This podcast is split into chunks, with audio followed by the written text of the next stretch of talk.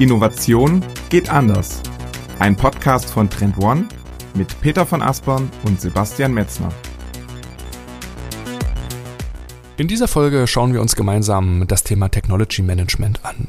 Und gesprochen haben wir darüber mit Dr. Frank Möbius von BMW in München. Wir steigen ein in die Folge mit einem kurzen Überblick über das Technology Scouting, das BMW weltweit mit seinen verschiedenen Tech Offices aufgestellt hat. Frank beleuchtet das Team und spricht über die Skills, die ein guter Tech Scout heutzutage mitbringen muss. Im zweiten Teil gehen wir näher auf die Methodik des Cross-Industry-Scannings ein. Wir blicken auf die unterschiedlichen Suchfelder und fragen, wie ein Transfer in die Automobilbranche gelingen kann.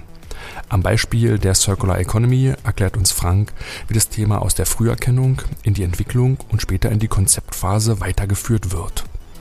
Wie im Technology Management mit der zunehmenden Themenbreite und Thementiefe umgegangen wird, das erfahrt ihr am Ende der Folge. Also nur mitten rein in Episode 62. Herzlich willkommen zum führenden Innovationspodcast Innovation geht anders. Mit mir, Peter von Aspern aus Hamburg und wie immer zugeschaltet aus Berlin ist ist Sebastian Metzner und auch von mir ein herzliches Willkommen in dieser Folge. Wir freuen uns wie immer sehr, dass ihr auch diesmal wieder mit dabei seid und zuhört.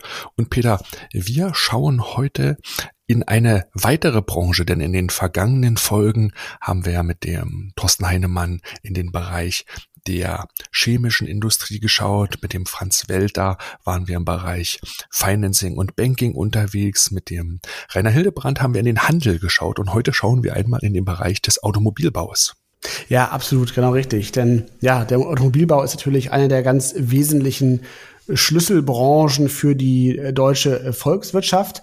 Und gleichzeitig befindet sich ja genau diese Branche in einer der größten Umbruchsphasen überhaupt. Das ist euch auch sicherlich geläufig und bekannt, um so mal ein paar Stichworte zu nennen, die diesen Wandel äh, gestalten, ist natürlich das einmal das Thema Shared Economy. Ähm, ihr alle kennt ja die verschiedensten Carsharing-Angebote, die auch an der Stelle ja auch die Beziehung zum Automobil so ein Stück weit verändert haben, weg vom Besitz hin zum Zugang zu ähm, Mobilität.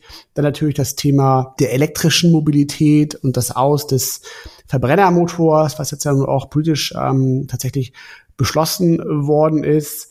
Dann natürlich auch die Themen Nachhaltigkeit, Wandel des Mobilitätsverhaltens. Also es ist im Grunde eine endlose Liste an Faktoren und Themen, die diese Branche massiv gerade umtreiben und ein Stück weit auch tatsächlich transformieren. Genau. Aus meiner Sicht ist die Automobilbranche so ein Kristallisationspunkt, wo alle Trends, gerade die technologischen Trends, sehr, sehr stark zusammenkommen und sich gegenseitig auch in ihrer Wirkung verstärken. Das ist ein guter Aufhänger, um heute über das ganze Thema Automobilbau und im Speziellen in das Technologiemanagement einmal zu schauen. Und darüber sprechen wir mit unserem heutigen Gast. Wir begrüßen ganz herzlich Dr. Frank Möbius von BMW. Hallo Frank, schön, dass du mit dabei bist. Hallo zusammen und vielen Dank für die Einladung. Frank, du ähm, bist seit weit mehr als 25 Jahren ja schon in der Automobilbranche im weitesten Sinne tätig und warst unter anderem auch sehr lange mit der Entwicklung im Bereich Elektromobilität ja vertraut. Und zum Start wollen wir einmal auf, dein, auf deine Vita schauen und so ein bisschen ergründen, was so aus deiner Sicht auch vielleicht die wichtigsten Stationen in deinem Lebenslauf waren, wenn du jetzt auf über 25 Jahre Erfahrung im Bereich Automobilbau zurückschaust. Ja, den ersten Kontakt zu Fahrzeugen hatte ich schon im Studium, Maschinenbau in Stuttgart. Da hatte ich die Vertiefungsrichtung Fahrzeugtechnik.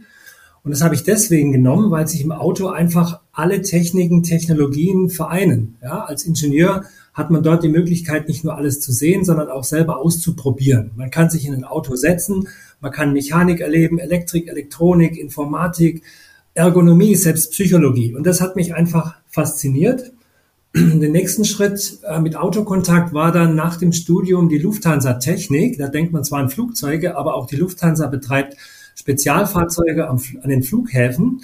Und ich hatte damals Anfang der 90er tolles Projekt, das war der Flugzeuge-Waschroboter und die neuen stangenlosen Flugzeugschlepper, die damals eingeführt wurden. Die durfte ich als Projektingenieur betreuen.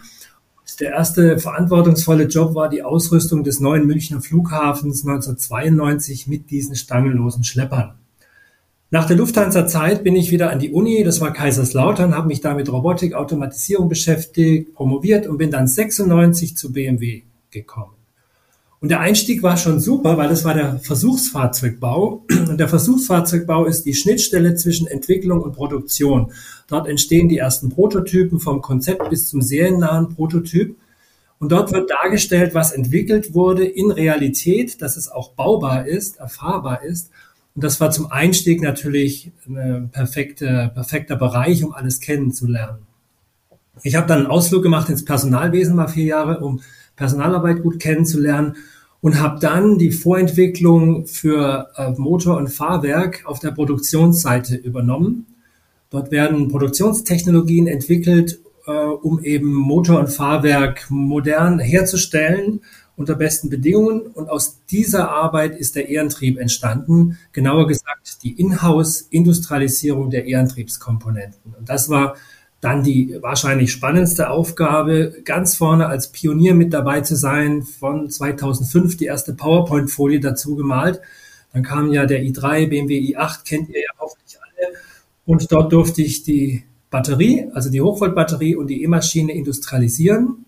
Habe das ein paar Jahre gemacht, bin dann auf die Entwicklungsseite gewechselt, war da verantwortlich für die vor- und Serienentwicklung der Hochvoltbatterie. Und jetzt, seit fünfeinhalb Jahren, bin ich in der Forschung und leite dort das Technologie-Scouting und die Technologieprognose. Und was das genau ist, darüber werden wir ja gleich sprechen. Genau. Lass uns gerne mal so ein Stück weit in dein heutiges Tagesgeschäft hineinschauen, was so deine Aufgaben sind, welche Rollen du wahrnimmst und eventuell auch wo aktuell bei diesen Vielzahl von Themen dein Fokus drauf liegt.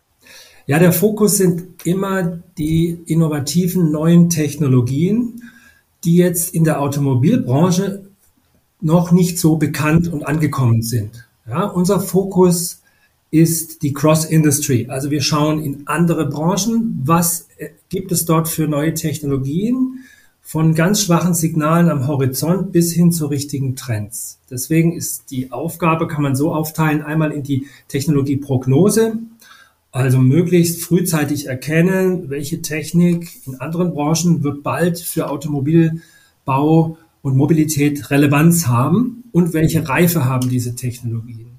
Und die zweite Aufgabe ist das sogenannte Technologie Scouting. Dort steigen wir dann tiefer ein, also nicht nur den Überblick über Technologien, sondern wir analysieren eine bestimmte Technik tiefer, um sie zu verstehen, um sie zu bewerten, Chancen, Risiken, Anwendungsmöglichkeiten für Automobil und für unsere Firma, um dann diese Erkenntnisse zu transferieren. Und wenn ihr fragt, was ist noch so wichtige Aufgabe? Ja, das Wichtigste wahrscheinlich hier im Geschäft ist die Vernetzung. Also das Netzwerk intern, aber auch extern, um genau das Wissen, was wir generieren, was wir anhäufen, das auch an die richtigen Stellen zu bringen. Und ähm, vielleicht auch gerade mal in Bezug auf das Thema Netzwerken und interne Kommunikation, vielleicht auch nochmal interessant zu verstehen, wie ihr auch organisatorisch eigentlich im ähm, Konzern aufgehangen seid. Also welchem Bereich seid ihr zugeordnet und vielleicht auch, dass man sich auch so ein klareres Bild davon machen kann nochmal. Also wie groß ist eigentlich so dein Team?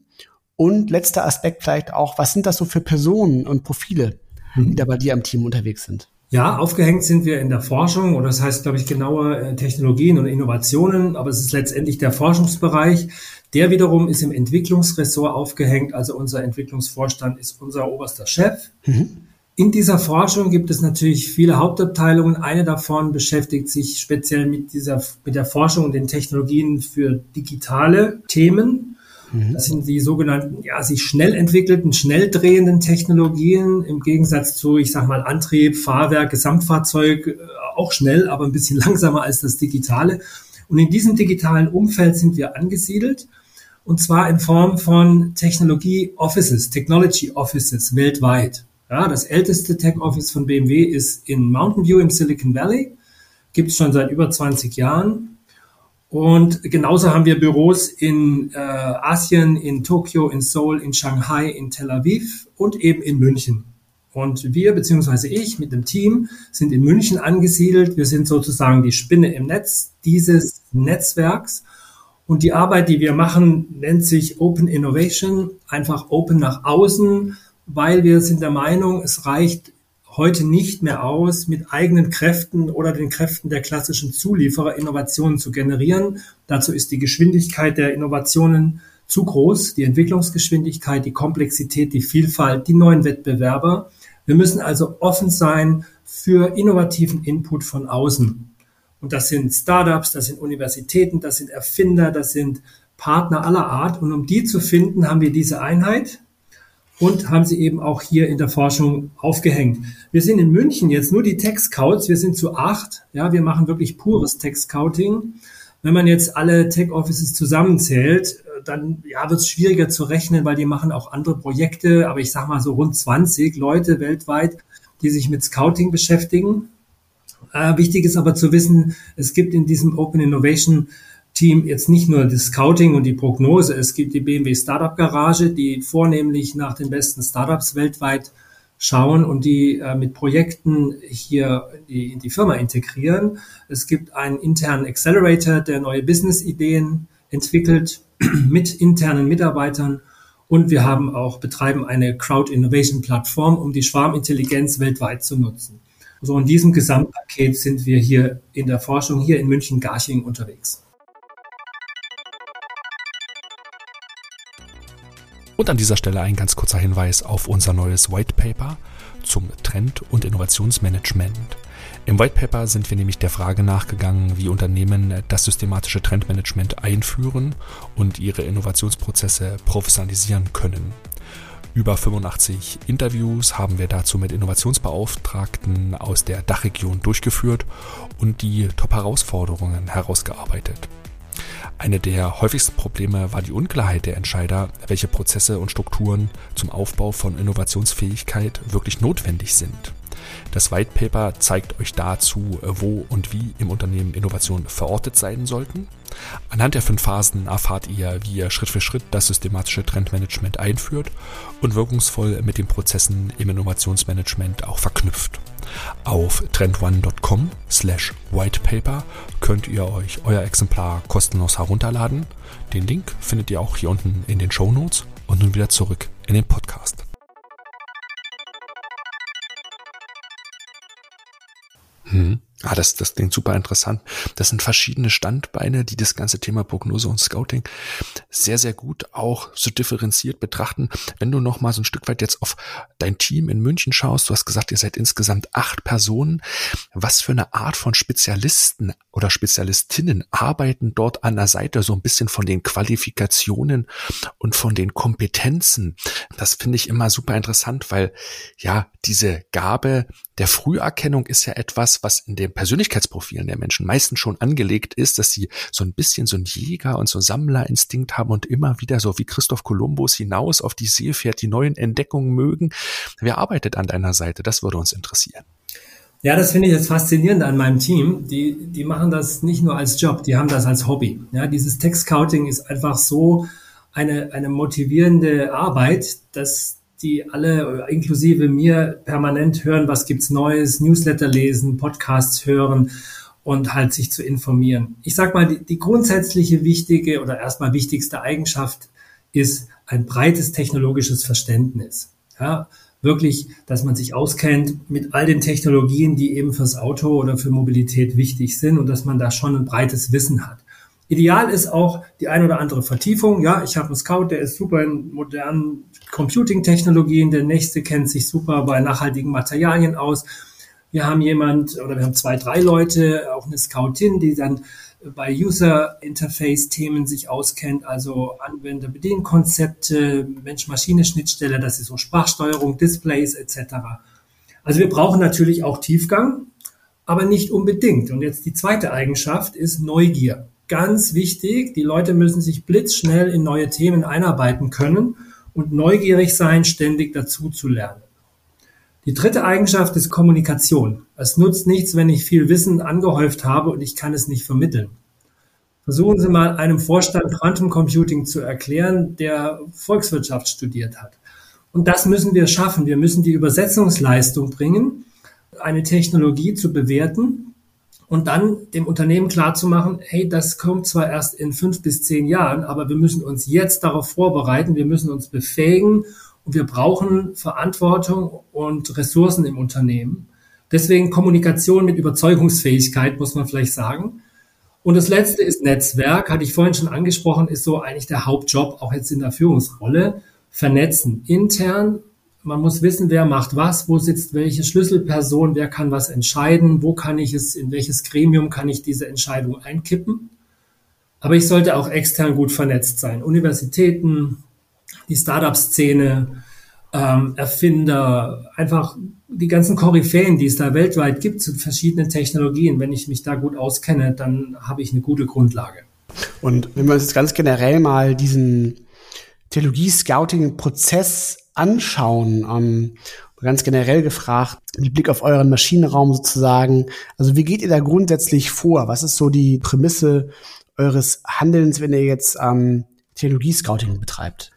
Also bei einem Tech Prognoseprozess gibt es im Prinzip erstmal natürlich den, den Such, die Suchphase, ja, dass man sich permanent erkundigt, dass man Quellen durchstöbert, äh, wo passiert was, wo kommen neue Trends auf. Ähm, es müssen ja nicht gleich Megatrends oder auch diese Makrotrend-Technologien sein. Da passiert jetzt nicht alle drei Monate was komplett Neues. Aber auf der unteren Ebene, man nennt es ja Mikrotrends, da passiert schon recht viel. Neue Anwendungen unter dem großen Kapitel künstliche Intelligenz passiert ja permanent etwas. Das gilt auch für alle anderen. Also diese Suche, diese permanente Suche, das machen wir selber. Wir haben Studenten dazu. Wir nutzen natürlich auch kompetente Partner wie jetzt Trend One und andere. Das haben wir gleich am Anfang, als wir damit begonnen haben, 2015 gemacht. Da hat Trend One uns ja dieses Radar erstmal erstellt und den Prozess aufgebaut. Inzwischen können wir auch ganz gut selber laufen, aber wir brauchen immer wieder dieses Sparring mit Externen. Das ist auch ganz wichtig, auch wenn wir hier viele Leute haben, die das alles gut können, aber es gibt immer blinde Flecken und die muss man abdecken. Deswegen kann ich immer nur empfehlen, sucht euch noch externen Partner, Institute, Agenturen, Berater, die ähm, da noch ein bisschen unterstützen.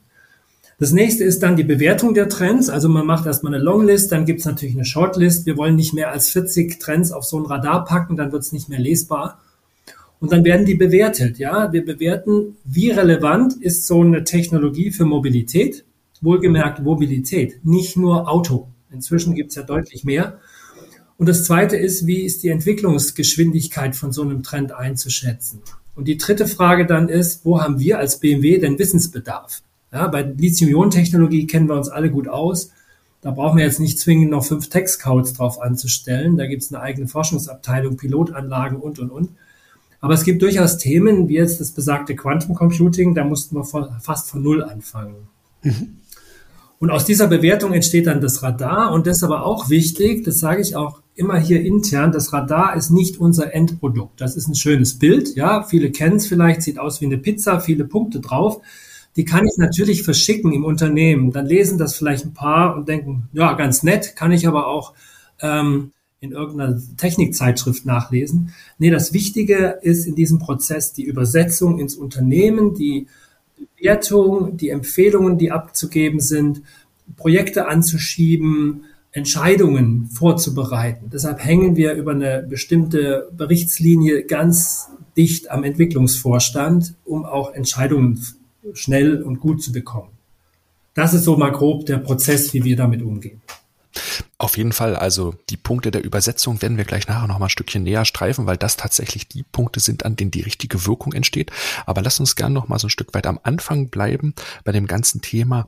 Wie weit geht eigentlich euer Blick voraus? Weil wir haben ja eine unheimlich heute Kurzfristorientierung, dass man sagt, auch morgen kann schon Dinge entstehen, die unsere Branche disruptiv stark verändern. Das heißt, wir schauen ganz klar in die nahe Zukunft, aber zeitgleich schauen wir auch in die ferne Zukunft, wo wir sagen, oh, die großen Trends und Technologien wie Genom-Editing, wenn ich jetzt mal ganz weit schaue. Ne? Du hast schon gesagt, Quantencomputing sicherlich auch etwas, das noch in der weiten Zukunft liegt. Wie weit schaut ihr in eurem Tech-Scouting voraus? Welche Zeiträume deckt ihr ab? Und wie stellt ihr euch dann vielleicht auch so ein Stück weit von den Quellen her auf? Wir geben uns bezüglich Zeitrahmen gar keine festen Vorgaben, weil es ist durchaus sehr unterschiedlich und es kann auch ganz schnell gehen, dass ein scheinbar weit weg entfernte Technologiereife plötzlich einen Riesensprung macht. Ich mache mal zwei Beispiele. Wir gucken nach neuen Displays. Die kann man sofort, ich sage mal, bewerten und in eine Vorentwicklung stecken und auch dann in Serie bringen. Noch schneller geht's mit digitalen Themen, wie jetzt meinetwegen neuer Business, eine neue App oder irgendein digitales Feature fürs Fahrzeug. Das kann ich innerhalb von einem Jahr oder zwei Jahren zu einer Reife bringen. Da schauen wir drauf, also auch durchaus kurzfristige Themen. Langfristiges, wie jetzt zum Beispiel Brain-Computer-Interface, ist ein kleiner Trend, ja, noch ziemlich schwach, wird in der Medizin angewendet. Jetzt Beispiel Cross-Industry, ja, aus der Medizin, äh, Möglichkeiten da ähm, im Gehirn gewisse gute Dinge zu tun. Denkt niemand erst ans Auto. Und dass wir mit Gedanken unser Auto steuern, ist, ist sehr, sehr unwahrscheinlich. Aber es gibt schon Anwendungsfälle, die jetzt vielleicht im Gaming erstmal auftauchen, die beobachten wir. Und dann überlegen wir natürlich, kann das nicht im Auto auch was, was Gutes tun? Ja, es gab jetzt hier, wenn ihr euch anschaut, ein, ein Video auf YouTube anzugucken, wie jemand mit diesem, mit dieser Brain-Computer-Interface-Schnittstelle, diesem Helm auf dem Kopf, unseren iX Flow ähm, die Farben des Fahrzeugs steuert. Das ist das Fahrzeug, was auf der, auf der CES war. Und gut, ja, es klingt verrückt, aber das sind mal die Themen, mit denen wir uns beschäftigen und die sicherlich erst in 10 plus x Jahren vielleicht eine Anwendung finden. Also der Rahmen ist recht weit. Wir werden da auch nicht irgendwie eingeengt. Ja? Wir haben die Freiheit, über den Zeitrahmen drüber zu schauen, wie wir wollen. Aber es wird natürlich schon erwartet, dass die Produkte, die Themen, die wir finden, mit denen wir arbeiten, auch mal ins Produkt, sprich in die Fahrzeuge kommen. Und wann das sein wird, das ist dann immer noch die zweite Frage. Mhm. Du bist jetzt ja nun äh, schon eine ganze Weile dabei. Und kannst du sagen, dass du in, in deinem Zeitraum, in dem du dich jetzt auch schon mit Mobilitätstrends und Technologietrends im Kontext von Mobilität beschäftigst, gab es da so ein Stück weit auch so, so einen inhaltlichen Shift? Also jetzt zum Beispiel, dass tatsächlich vielleicht digitale Themen jetzt einen größeren Raum einnehmen als früher und vielleicht auch im Bereich ich sage jetzt mal Antriebstechnik, ähm, weiß ich nicht, äh, da vielleicht jetzt eigentlich weniger Themen äh, neu dazukommen oder da eine gewisse Klarheit herrscht, aber eben viel mehr digitale Themen hinzukommen quasi, also diese Themenvielfalt und damit ja auch die die ähm, Ansprüche so an euch und eure Entwicklungsabteilungen sind ja enorm in der Breite halt vermutlich gestiegen, oder? Ja, auf jeden Fall hat sich vieles in Richtung digitaler Techniken äh, verschoben. Es gibt eigentlich keinen technologischen Trend mehr, der ohne Computing äh, Strom auskommt. Ja, aber so gesagt, ähm, selbst alle Materialien, äh, selbst eine Motorradjacke ist ausstattbar mit, mit Leuchteinheiten, mit Intelligenz. Also das hat sich natürlich verschoben, ja, in Richtung Digitalisierung, in, in Richtung E-E, also Elektrik, Elektronik. Mhm. Aber vielleicht eine Ausnahme, nachhaltige Materialien haben jetzt nicht zwingend gleich irgendwie digital oder Strom drin, sondern da geht es eher darum, ja, kann ich diese Materialien aus nachwachsenden Rohstoffen herstellen? Kann ich die gut recyceln? Kann ich die gut in diesen Circular Economy Prozess einbinden? Und das ist auch ein großer Schwerpunkt. Und da brauche ich wieder ganz andere Kompetenzen. Da brauche ich ja Biologen, Chemiker fast, ja, die das beurteilen können welche Materialien kann ich auch im Fahrzeug verwenden, um eben dann wirklich langfristig ein CO2-freies, nachhaltiges Fahrzeug hinzubekommen. Also das ist so der Shift, ja, äh, und auch der Spagat, den wir immer erfüllen müssen zwischen den digitalen und auch den nicht digitalen Technologien. Und du hast ja eben auch noch ähm, davon gesprochen, was das vielleicht auch noch ein Stück weit verstärkt, dass ihr auch ganz bewusst in andere Branchen reinschaut. Du hast ja eben schon vom Cross-Industry-Ansatz gesprochen als eins eurer Leitmotive, also eben ganz bewusst ja nicht nur in die Automobilbranche oder in die Mobilitätsbranche zu schauen, sondern eben auch darüber hinaus. Du hast eben schon erwähnt, ähm, das Beispiel Gesundheit. Gibt es für euch bestimmte Branchen, die besonders im Fokus sind und wo ihr sagt, dass da besonders viel Potenzial ist, ähm, Technologien oder Entwicklungen in eure Domäne zu transferieren? Also auf jeden Fall ist es mal Consumer Electronics, ja, die Unterhaltungselektronik, weil wir dort eben viele Technologien finden, die die Mensch-Maschine-Schnittstelle darstellen. Also Displays, Sprachsteuerung, Gestensteuerung, alles in der Richtung. Ähm, das ist mit Sicherheit eine Branche, die wir permanent beobachten. Die sind stark vertreten zum Beispiel in Korea und Japan, aber auch im Silicon Valley. Da sind die dortigen ähm, Kollegen unterwegs. Genauso die Batteriechemie, Materialien scouten wir permanent. Jetzt, das gibt spezielle Scouts, die vom elektrifizierten Antrieb von den Batteriekollegen kommen, die auch in diesen Tech Offices vor Ort sind. Ja, das sind also nicht nur Leute jetzt von uns hier aus der Zentrale in Garching in, in der Forschung, sondern auch von anderen Fachbereichen. Die entsenden auch Scouts an die Standorte, um nach speziellen Themen zu schauen. Also das auf jeden Fall, dann die Luft- und Raumfahrt, davon kann man eine Menge lernen, sei es jetzt auch Anzeigekonzepte, Materialien, Leichtbau etc. Ähm, Computing ist wichtig, ja, wir haben Quantum angesprochen, aber es gibt Neuromorphic Computing, es gibt Optical Computing, es gibt so viele neue Computing-Technologien. Dann alles, was mit Materialien zu tun hat, ja, ich habe es auch schon gesagt, nachhaltige Materialien ist auch eine Branche, Chemie, Biologie müssen wir uns auskennen und auch ihr habt es erwähnt, Health and Wellbeing, also Gesundheit, Medizin, Wohlbefinden. Das ist eine Riesenbranche mit viel Potenzial auch fürs Auto und da schauen wir auch tief rein. Gibt so ein paar Sachen, die dir noch besonders in Erinnerung geblieben sind, wo du sagst, so, das waren Themen, die wir, oder das waren vielleicht auch auf der Mikrotrendebene Anwendung, kleinste Technologien, die ihr schon vor Jahren gefunden habt? Gibt es solche Einzelfallbeispiele, die so einen branchenübergreifenden Transfer am Ende auch geschafft haben in die Mobilität? Ja, da gibt's schöne Beispiele jetzt, ähm, ja, von diesem Jahr recht aktuell. Einer unserer Scoutin, muss man sagen, ist schon seit Jahren an dieser E-Ink-Technologie dran. Ihr kennt das ja alle wahrscheinlich vor 20 Jahren oder so kam der, der Kindle Reader, äh, diese, ja, so eine Art ähm, Tablet, wo eben mit elektronischer Tinte Zahlen, Buchstaben etc. dargestellt werden können, aber erstmal nur schwarz-weiß, aber sehr energiearm. Ja, ich brauche Energie nur in dem Moment, wo ich diese Darstellung erzeuge. Zum Erhalt des Bildes brauche ich keinen Strom mehr. Und die Kollegin hat diese Technologie lange verfolgt und hat gesagt, Mensch, kann man das nicht irgendwie mal ins Auto bringen und vielleicht die Farbe des Autos verändern? Und jetzt auf der CES in Las Vegas im Januar wurde das Fahrzeug iX Flow vorgestellt, also ein iX, das ist unser vollelektrischer SUV, der, dessen Außenhaut komplett mit diesen E-Ink-Elementen versehen war und wo man eben die Farbe und Muster und tolle Effekte erzeugen konnte. Und das ist ein tolles Beispiel, wo von einem frühen Scouting nach der Technologie an sich Mhm. Eigentlich der Aussage, Mensch, das ist für einen Reader, aber doch nicht fürs Auto. Das kriegt man doch nie aufs Auto. Wie willst du denn das auf eine Karosserie machen? Also die Kollegin hatte auch viele, viel Skepsis und Widerstand im Unternehmen erfahren, hat das trotzdem durchgeboxt. Und jetzt ist das mit einem unglaublichen Erfolg im Januar in Las Vegas erschienen. Ähm, das ist mit Sicherheit ein Paradebeispiel, wie so ein hartnäckiges Scouting auch wirklich zu einer Umsetzung führen kann. Jetzt ist das natürlich noch ein Konzeptfahrzeug, klar, das können die Kunden noch nicht kaufen, aber wer weiß, was noch kommt. Ein anderes Beispiel, was die Kunden schon sehen können, ist auch im iX, wenn man da auf diesen iDrive Controller schaut, der so in der Mittelkonsole ist, da ist ein Holz, äh, eine Holzeinheit, eine Holzoberfläche. Mhm. Holz ist normalerweise nicht lichtdurchlässig, aber wenn man es mit Lasern bearbeitet, dann entsteht so eine transluzente Holzoberfläche, durch die ich auch Anzeigen illuminieren kann und auch Bedienungstasten quasi integrieren kann. Das war ein Scouting aus Asien.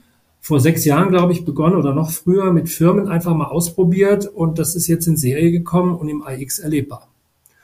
Zwei andere Beispiele, die noch nicht beim Kunden sind oder die auch eher Prozesse betreffen. Ich sage nur das berühmte Quantum Computing halte ich auch für einen Erfolg, weil wir haben damit begonnen, als alle noch dachten, das ist nur was für verrückte Physiker. Aber inzwischen haben alle verstanden, nee, das ist eine Revolution in der Computertechnik mit all den Fähigkeiten und der Leistung und Geschwindigkeit, vor allem Rechengeschwindigkeit, die damit möglich ist. Und wir haben halt gezeigt, damit kann ich Navigationsstrecken blitzschnell ausrechnen. Ich kann die Roboterbahn bei der PVC-Beschichtung einer Karosserie blitzschnell und präziser ausrechnen. Ich kann Batteriematerialien simulieren, ohne jetzt ständig da am Mixer stehen zu müssen. Also es gibt noch keinen Quantencomputer jetzt hier in der Firma im Keller oder im Auto erst recht nicht. Aber es hat sich schon so viel entwickelt und wir haben schon so viel damit angeschoben. Also ich sage sogar mal deutschlandweit mit Förderprojekten, mit ganz vielen Partnern, dass wir das sicherlich als Erfolg verbuchen können, da schon sehr früh eingestiegen zu sein. Und an dieser Stelle ein kurzer Hinweis auf unseren Newsletter, den mein Kollege Jan-Sebastian Möller für euch zusammenstellt. Am wertvollsten ist der Newsletter für alle Innovationsverantwortlichen, die nach neuen Impulsen zur wirksamen Innovation suchen. Wir stellen euch dort monatlich exklusive Fokusthemen vor und präsentieren euch dazu die besten Mikrotrends. Ihr erhaltet nützliche Praxisbeispiele und Hintergrundstories und verpasst in Zukunft keiner dieser Podcast-Episoden mehr. Auf trendone.com slash newsletter könnt ihr die Newsletter jetzt kostenlos abonnieren. Den Link findet ihr auch unten in den Shownotes. Und nun geht's weiter mit dem Podcast.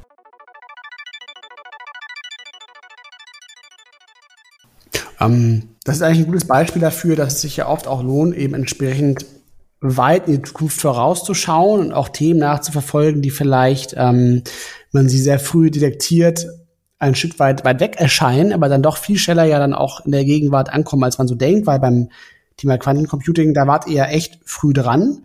Und auf der anderen Seite muss man ja auch sagen, dass dieses Thema jetzt auch erstaunlich schnell ja zu einer industriellen Reife jetzt gekommen ist, dass man ja auch als Service solche Technologien ja jetzt bereits schon über IBM zum Beispiel einsetzen kann. Und ich wollte eben die andere Dimension sozusagen dieses Koordinatensystems nochmal ansprechen, und zwar die Breite. Also wie breit ihr sozusagen schaut und ähm, wie ihr das auch so ein Stück weit für euch definiert. Ähm, weil, äh, wenn ich jetzt so ein Trendradar zum Beispiel nehme, dann ist das ja sozusagen dieser Ansatz, dass man da 360 Grad ja sieht auf so einem Radar, ne? Ist ja ein Kreis, eine runde Scheibe.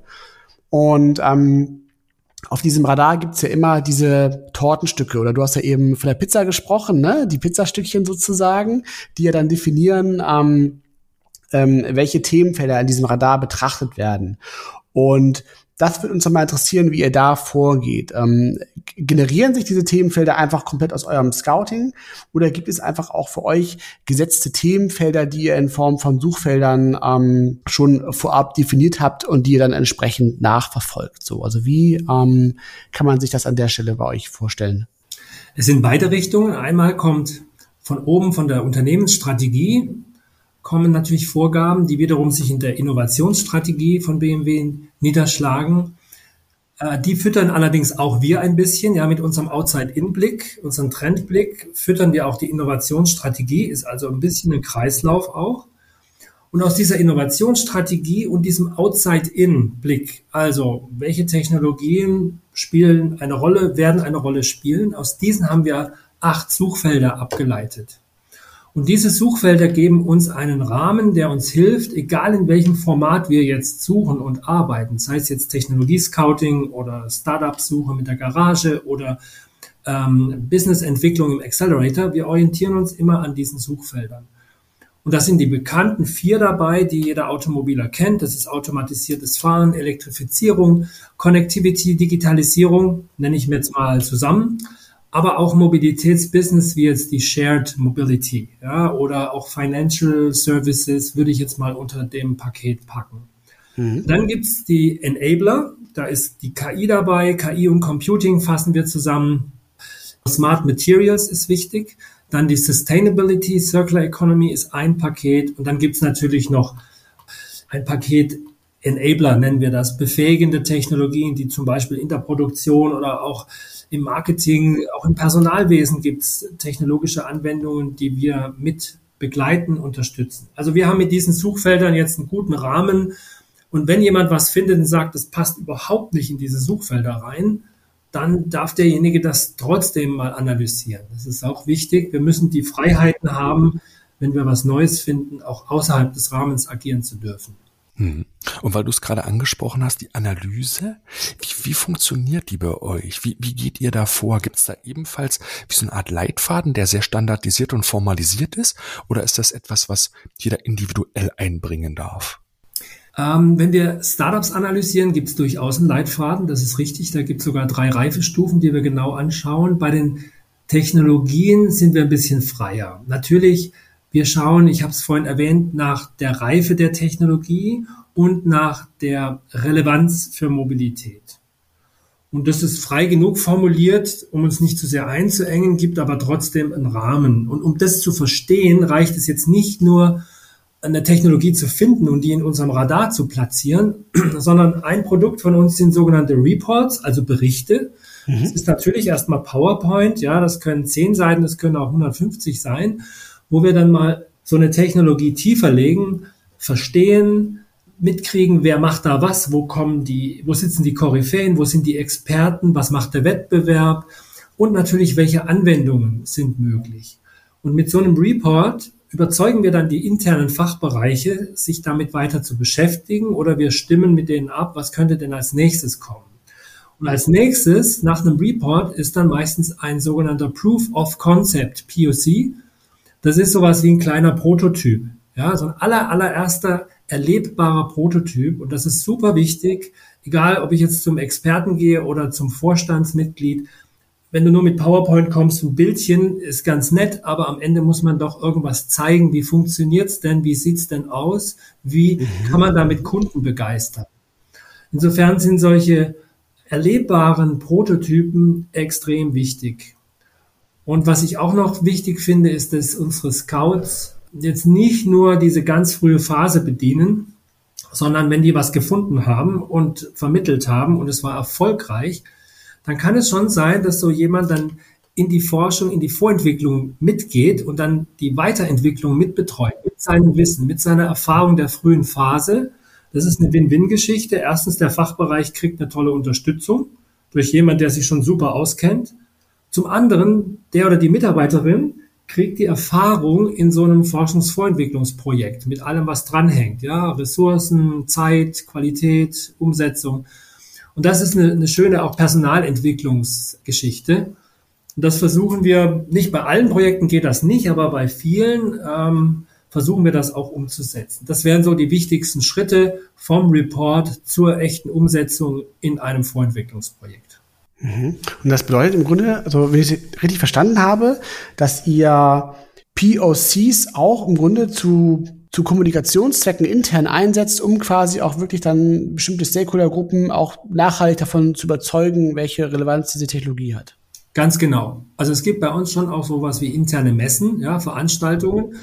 Die sind natürlich äh, sehr intern äh, für die Führungskräfte, für die Oberst, auch für den Vorstand, wo wir dann Hardware oder auch erlebbare Software, digitale Anwendungen zeigen. Das ist jetzt nicht nur ein Job von uns Scouts, um Himmels Willen. Da macht die ganze Forschung und Vorentwicklungscommunity mit. Ja. Ähm, das ist dann wirklich eine Arbeit von ganz vielen hundert Menschen. Und wir haben natürlich einen Beitrag dazu geliefert in Form von ersten, ersten Wissen, Kenntnis und so weiter und, und Netzwerk. Aber das ist ganz entscheidend, dass wir immer wieder auch diese Umsetzungen dann zeigen. Und da ist tatsächlich eine ganz profane Messe oder eine Präsentation ist da extrem hilfreich. Weil du es gerade schon mal so ein Stück weit angesprochen hast, lass uns gerne nochmal auf diesen Bereich dieser Übersetzung und Überzeugung, diesen Transfer nochmal schauen, weil der ist ja aus der Cross-Industry-Perspektive, ne? du hast es gerade nochmal betont, Technologien, die sehr weit weg liegen vom eigentlichen Kerneinsatz, weg vielleicht im Automobil, vielleicht nur im Kontext sind, nur im Ökosystem drumherum, ne? dem ganzen Thema Smart City ja auch verortet. Ich will nochmal hinaus auf das ganze Thema Stakeholder. Arbeitet ihr immer mit den gleichen internen Ansprechpartnern zusammen oder ist es total total divers, euer Feld, und ihr müsst euch jedes Mal neu ausrichten. Wer sind eure Stakeholder im Unternehmen? Mhm. Also die direkten Stakeholder sind die Forschungskollegen. Die sitzen tatsächlich auch bei uns hier im gleichen Gebäude, sind in der gleichen Organisationseinheit, weil unsere Arbeit ist so frühphasig, dass wir sie jetzt nicht direkt dem Serienentwickler auf den Tisch kippen können, sondern da ist es erstmal der Forschungskollege oder Kollegin. Der nächste Schritt wäre die Vorentwicklung. Es gibt durchaus auch Scouting-Ergebnisse, die man schon in die Vorentwicklung bringen kann. Also meinetwegen eine neue Display-Technologie, die schon so reif ist, dass wir sie eigentlich nur noch ins Fahrzeug integrieren müssen und nicht mehr grundsätzlich entwickeln müssen. Also ein Schlüsselpunkt ist, wir müssen den jeweiligen Fachbereich immer ganz früh mit einbinden. Wenn wir dem erst die Ergebnisse auf den Tisch kippen, wenn wir fertig sind, dann kann es sein, dass der sagt oder die sagt, na, po, ja, ist ja nett, aber ich habe jetzt eigentlich gerade gar keine Zeit dafür oder das ist mir zu unreif oder halt not invented here. Wir kennen das ja alles.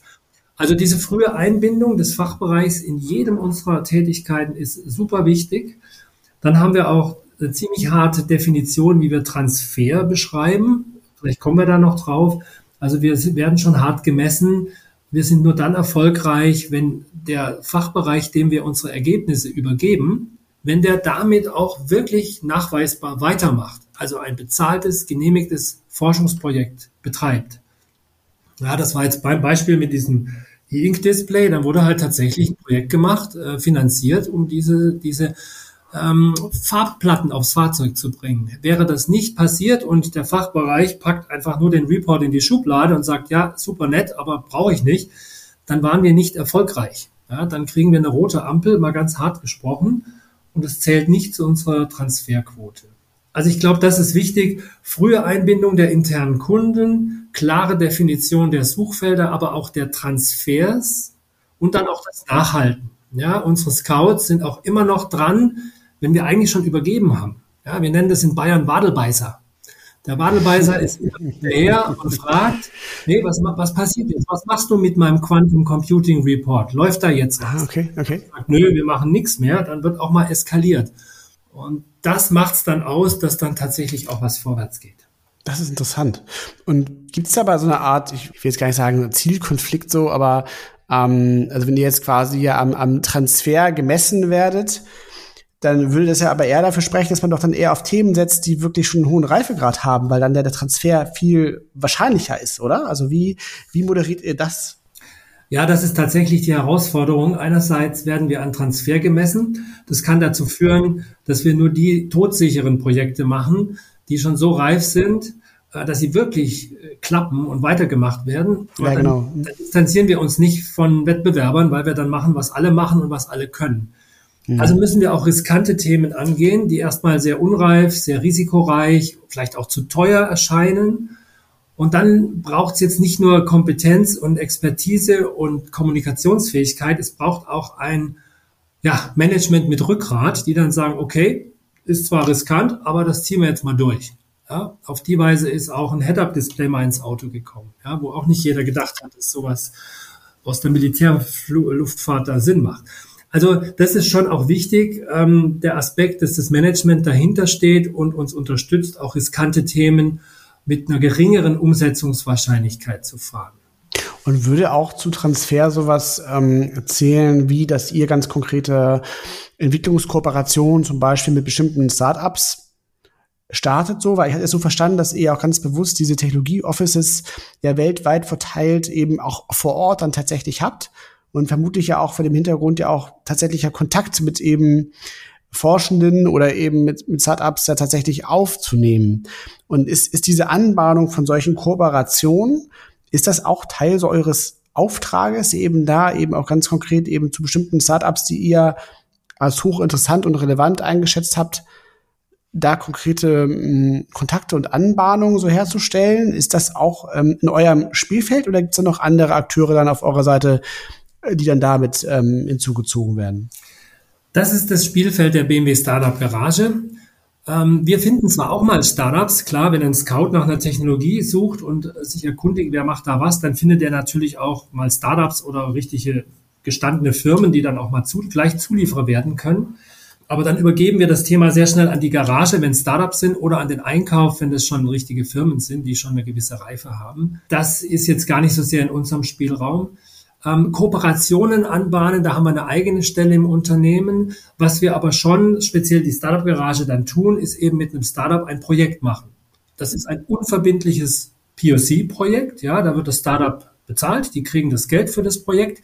Die Startups dürfen die IP, also die Rechte, die Patente, das Wissen behalten. Ja, wird nicht übertragen an BMW während dieser Projektphase dauert ungefähr vier Monate und in dieser Phase profitieren wir alle voneinander. Das Startup von BMW, wir von dem Startup. Und daraus kann dann eine Kooperation entstehen, eine Entwicklungspartnerschaft oder irgendwas ganz anderes, eine andere Art der Zusammenarbeit. Das ist allerdings dann Job der Startup Garage, nicht der Technologie Scouts. Und müsst ihr, auch vor allen Dingen in der Zusammenarbeit mit den Fachabteilungen, weil du hast gesagt, großer Erfolgsfaktor ist die frühe mit Einbeziehung. Pullt ihr oder pusht ihr vor allen Dingen dort Themen? Weil es ist ja so ein bisschen so ein direktionaler Ausgleich. Tragt ihr mehr Themen hinein oder kommt die Entwicklung auch quasi mit Themen zu euch zurück? Wie ist denn da der Mechanismus? Ja, ich würde mal sagen, so aus dem Bauch raus vielleicht ein Verhältnis von 60 zu 40. 60 Prozent sind Pull-Themen wo der Fachbereich zu uns kommt. Da kommt also jemand, der sich mit Displays beschäftigt und sagt, du, was sind denn die, die Displays, die in den nächsten zehn Jahren kommen oder Augmented Reality Brillen oder was auch immer. Und der Scout macht das dann als interne Dienstleistung und erarbeitet genau dieses Wissen und übergibt das dann. Ja, das kann eine Roadmap sein, das kann eine Liste von Lieferanten sein, was auch immer. Das wäre klassisch Pull. Das bezahlt dann meistens auch der Fachbereich, wenn wir externes Geld dafür brauchen. Push heißt, das wäre dann vielleicht der kleinere Teil, das schwankt auch immer, wenn wir im Trendradar ein Thema finden, was bei BMW noch nicht verankert ist und wo sich auch erstmal keiner findet, der sagt, oh ja, mache ich. Beispiel Circular Economy war vor ein paar Jahren auf dem Radar, kommen wir vielleicht noch drauf. Also da war, das war ganz klar ein Push-Thema. Quantencomputing war ein Push-Thema. Brain-Computer-Interface auch gepusht, hat keiner bestellt. Mhm. Und das schieben wir dann ins Unternehmen mit dem Risiko, dass es keiner will. Klar, kann sein, landet erstmal in der Schublade. Oder eben man sagt, oh ja, toll, dass ihr es gefunden habt. Wir machen jetzt mal ein kleines Projekt und schauen mal, wie das sich weiterentwickelt und was wir damit tun können. Vielleicht mal vor dem Hintergrund als ähm, Abschlussfrage zu diesem Themenbereich Transfer. Ähm, was wären so vielleicht deine, deine drei Tipps, die du jemandem geben würdest, der zum Beispiel jetzt, so wie das ja auch tut, ein bestimmtes Thema durch den Scouting-Prozess entdeckt hat und davon überzeugt ist, dieses Thema muss unbedingt jetzt im Unternehmen platziert werden. Und man rennt eben jetzt nicht offene Türen ein, sondern ne, man, man ahnt, da kommt vielleicht so ein bisschen Widerstand und, und man muss da so ein bisschen ähm, äh, in die Überzeugungsarbeit einsteigen. Hm, kannst du so, so ähm, als Essenz zusammengefasst sagen, so was wären vielleicht deine, deine, deine drei Tipps, die du da einem Innovationsverantwortlichen geben würdest, um eben solche Themen erfolgreich zu platzieren oder die Wahrscheinlichkeit zu erhöhen, dass man gehört wird sozusagen? Was auf jeden Fall nützlich ist, wenn man schon eine gewisse Akzeptanz im Unternehmen hat. Wenn man einen gewissen Ruf, Respekt bekommt aufgrund der Ergebnisse, die man schon abgeliefert hat. Und dazu muss man halt auch mal Dienstleister sein. Also nicht nur der Kluge, der sagt, guck mal, ich habe eine tolle Technologie, nimm mal, sondern wirklich auch schnell reagieren, wenn einer kommt, ein Fachbereich und braucht Hilfe, will ein Scouting mal ganz schnell innerhalb von zwei Wochen, dann machen wir das auch. Also wir sind Dienstleister, wir wollen auch was Gutes für unsere Kollegen und Kolleginnen tun. Und wenn sie, wenn wir das gut machen, dann haben wir schon mal eine gewisse Akzeptanz, Grundlage. Das zweite ist, wie schon gesagt, die frühe Einbindung des Fachbereichs in so ein Thema, auch wenn es risikoreich ist, wenn es ein Push-Thema ist. Auch dann sagen wir zu, dem, zu der entsprechenden möglichen aufnehmenden Stelle, schau mal her, wir haben jetzt hier das Thema ähm, Optical Computing ist zwar noch weit weg, aber wir würden das gerne mal beleuchten. Du weißt Bescheid, wir legen mal los, du musst noch nichts tun. Wir gucken, dass wir das Wissen mal ranrudern. Das dritte sind dann die erlebbaren Ergebnisse. Ja, erlebbar. Also nicht nur PowerPoint und Filmchen, sondern vielleicht schaffen wir es tatsächlich dann mal so ein Quantum Computing Chip zu bekommen, dass man mal sieht, wie sieht das aus? Oder tatsächlich mal Führungskräfte äh, an ein Institut zu, zu leiten, zu, einer, zu einem Besuch, um mal zu sehen, wie das Ding aussieht und was das kann. Erlebbarkeit ist das dritte Wichtige. Und das vierte ist dann, wie schon beschrieben, dieser Transfer, den man wirklich hart misst. Man muss sich diesem Messen stellen, ja, man muss diese KPIs auch transparent machen. Das ist auch wichtig, Transparenz im Unternehmen wir sind nicht in irgendeinem dunklen Loch und machen was vor uns hin und schicken dann die Ergebnisse raus, sondern jeder kann in unserem internen Intranet anschauen, was machen wir, wie sieht das Radar aus, welche Reports haben wir gemacht, wer ist für was zuständig.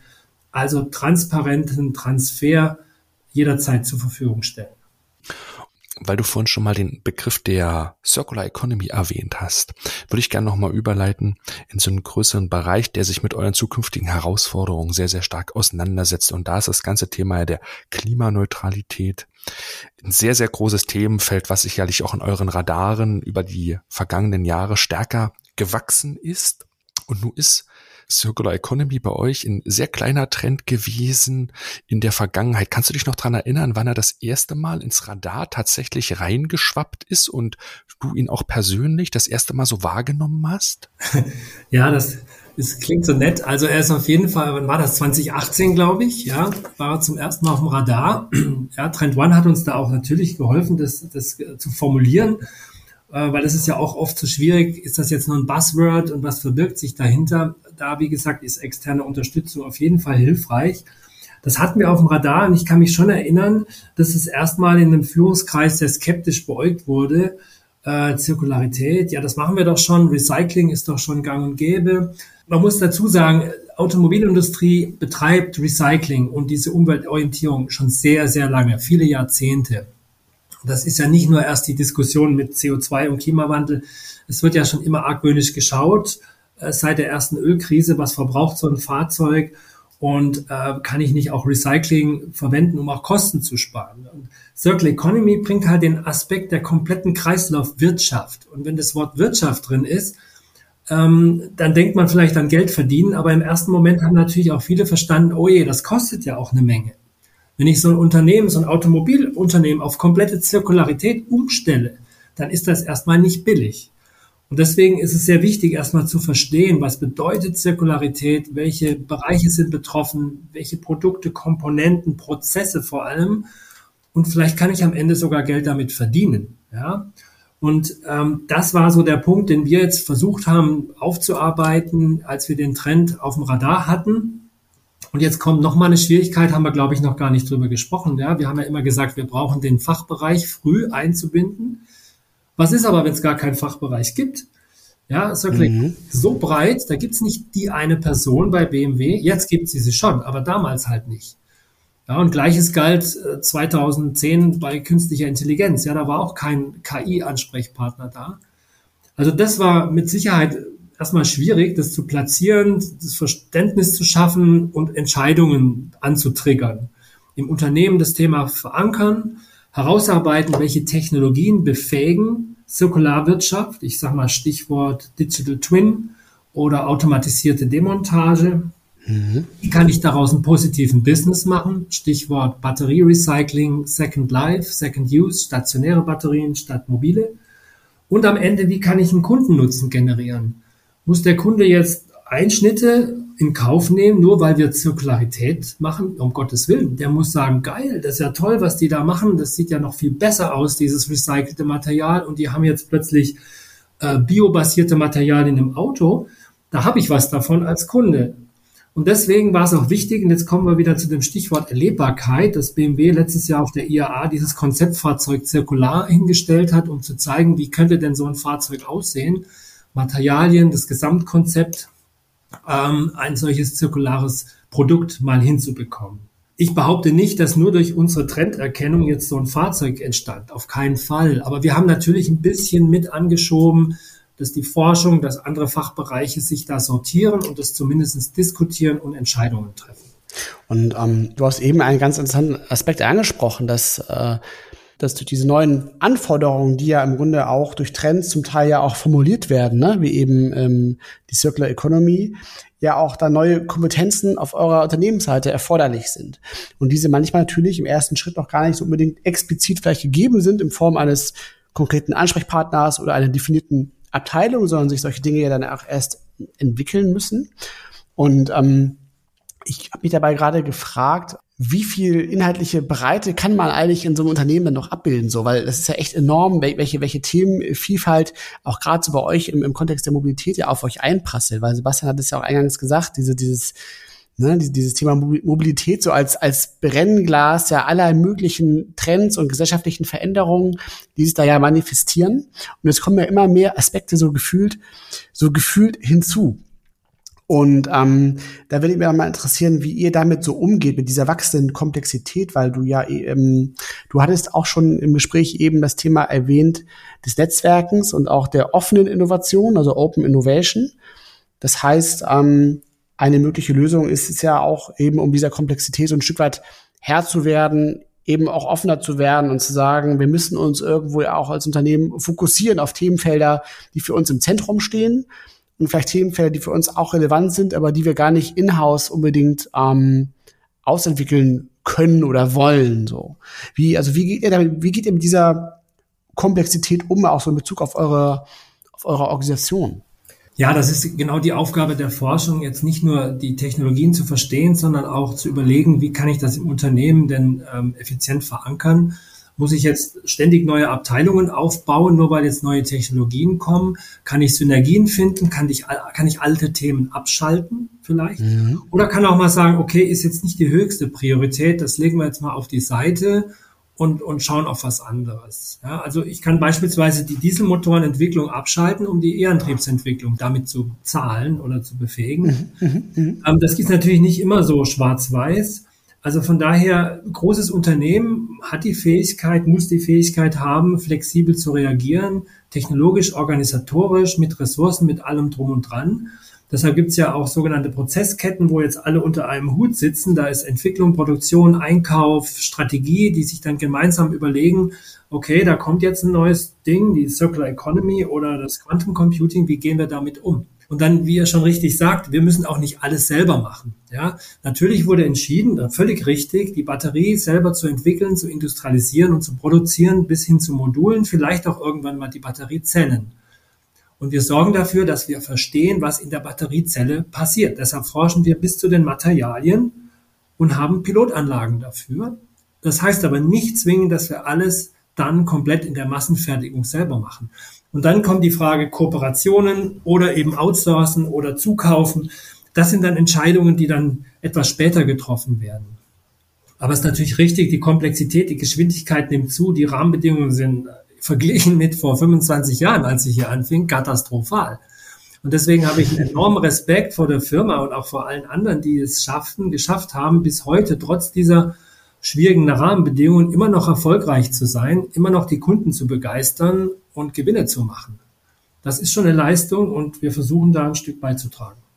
Weil das, was Peter gerade auch noch mal so ein Stück weit damit angesprochen hat, ist ja, was mir auffällt, Themen entwickeln sich immer oder die Trends und Technologien entwickeln sich immer mehr in so eine Querschnittsrichtung. Gerade das Thema Circular Economy ist ja nicht nur etwas, was jetzt wirklich im Kern aufs Automobil zutrifft, sondern vor allen Dingen in der Produktion. Aber hin, du musst neue Recyclingbereiche schaffen. Das wird zu einem Querschnitt, was sämtliche fast schon Wertschöpfungstätigkeiten eines Unternehmens bis hin auch ins Design, dass man die Kette ganz weit vordenken muss und dort schon überlegen muss, wenn eigentlich das Auto entsprechend später mal wieder im Recyclingkreislauf zurückkommen soll. Wie müssen dann die ganzen Materialien dann wieder verwertet werden? Wo werden Rezyklate eingebaut, etc. Das überträgt sich ja auf die gesamte Kette. Und ich glaube auch eine der Herausforderungen ist mit immer mehr dieser Querschnittsthemen, glaube ich, umzugehen. Ne? KI ist ein anderes Thema. Das Thema Quantencomputing hast du angesprochen. Das ganze Thema additive Fertigung, ne? das sind alles Themen, die, die legen sich ganz stark als Querschnitt an und pflanzen sich dann fort.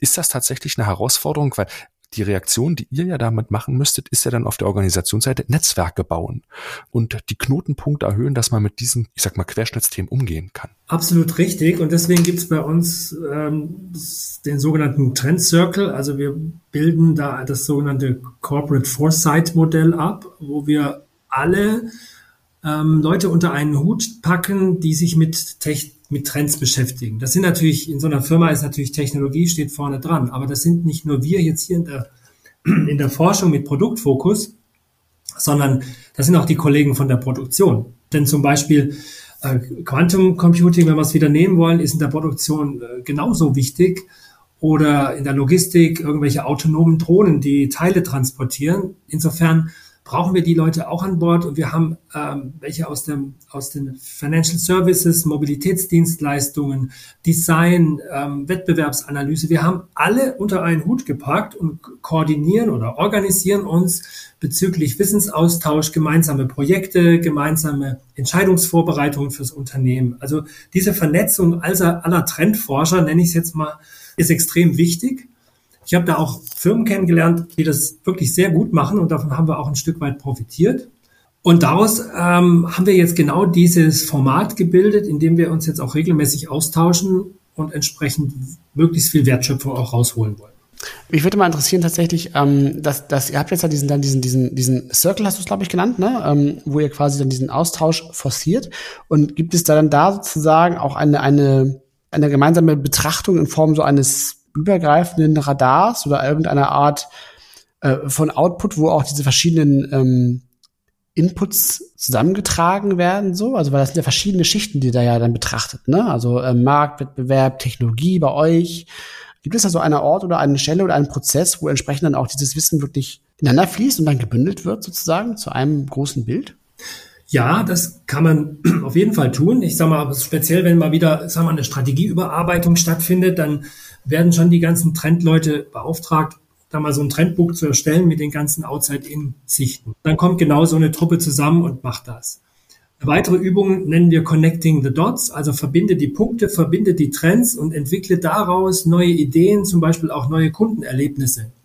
Das ist dann einfach ein Trend aus der Technologie, ein Trend aus der Mobilität, ein Trend, äh, den wir bei einem Wettbewerber auch gesehen haben, ein Trend aus ganz anderen Branchen. Und wenn man das verknüpft, kann man auf neue Ideen kommen. Also findet dann in dieser, in dieser Runde auch viel Kreativität statt, wo man dann auf möglicherweise neue Kundenerlebnisse, Produkte und Dienstleistungen kommt.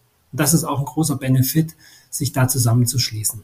Jetzt muss ich mal schauen, wie wir wieder auf das Thema Nachhaltigkeit und äh, Klimawandel zurückkommen, weil sind wir so ein bisschen weggekommen jetzt. Aber was mich noch vielleicht als Abschluss zu dem ganzen Thema interessieren würde, zeigt sich auch, äh, wenn wir noch mal ein bisschen auf die Qualität und Quantität eurer Findings in der Technologievorschau eingehen, auch vielleicht an der Zusammenarbeit mit der Startup Garage, zeigt sich das Thema Climate Tech, das ganze Thema Climate Startups, hat das in den letzten Jahren dann zugenommen unter dem Einfluss vielleicht auch der Circular Economy? Könnt ihr das quasi auch messen, dass da in der Früherkennung mehr Dynamik drin ist für euch?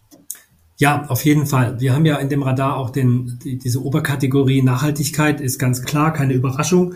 Und Climate Tech spielt eine große Rolle. Wir haben das unter der Oberkategorie Nachhaltigkeit zusammengepackt.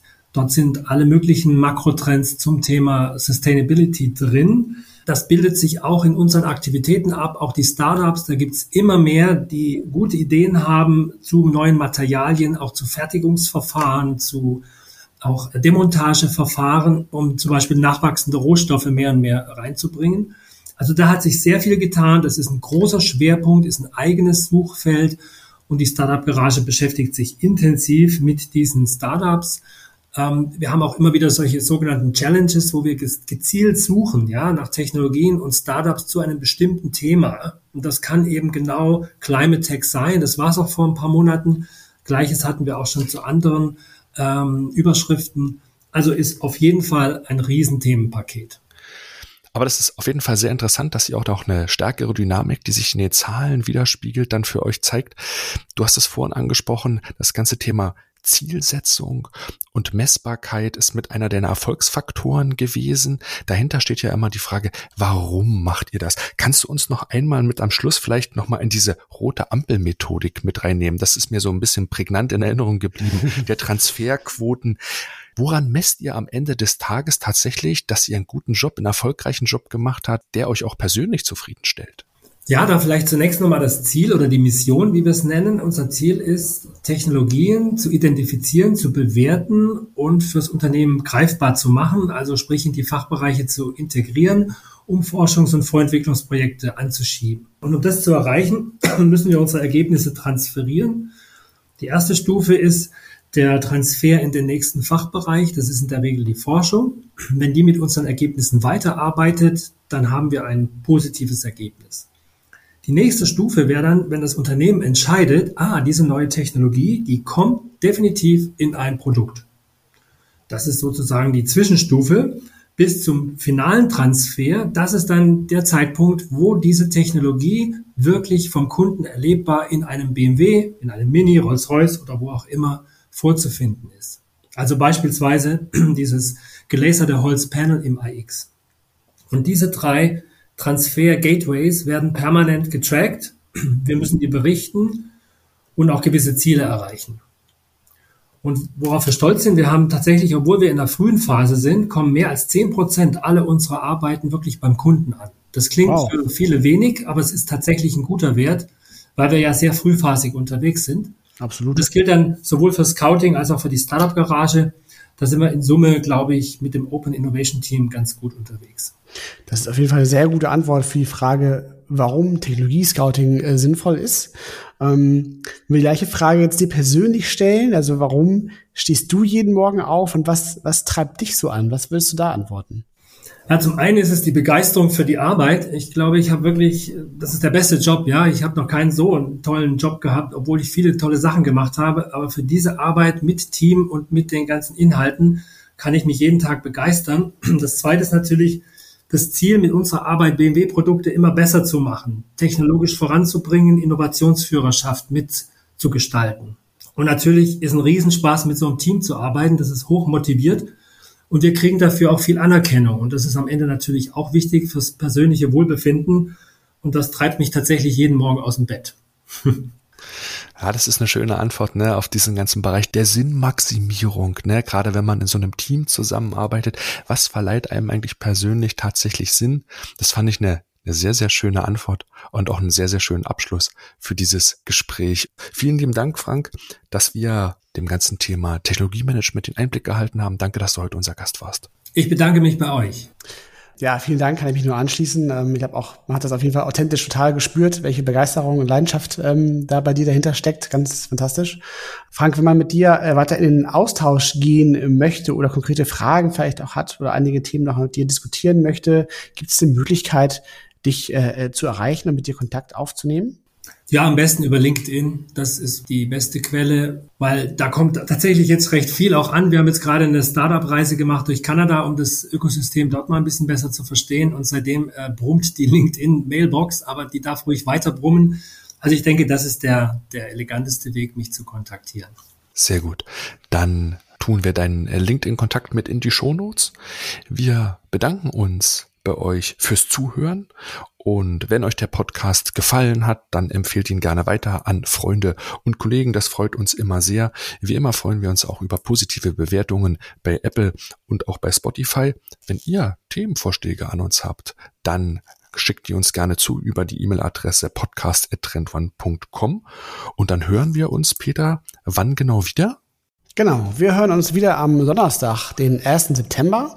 Und dann äh, gibt's Folge 63 auf die Ohren. Sehr gut. Vielen Dank fürs Zuhören, habt eine schöne Zeit. Macht's gut. Tschüss, tschüss. Ciao, ciao. Vielen Dank und alles Gute.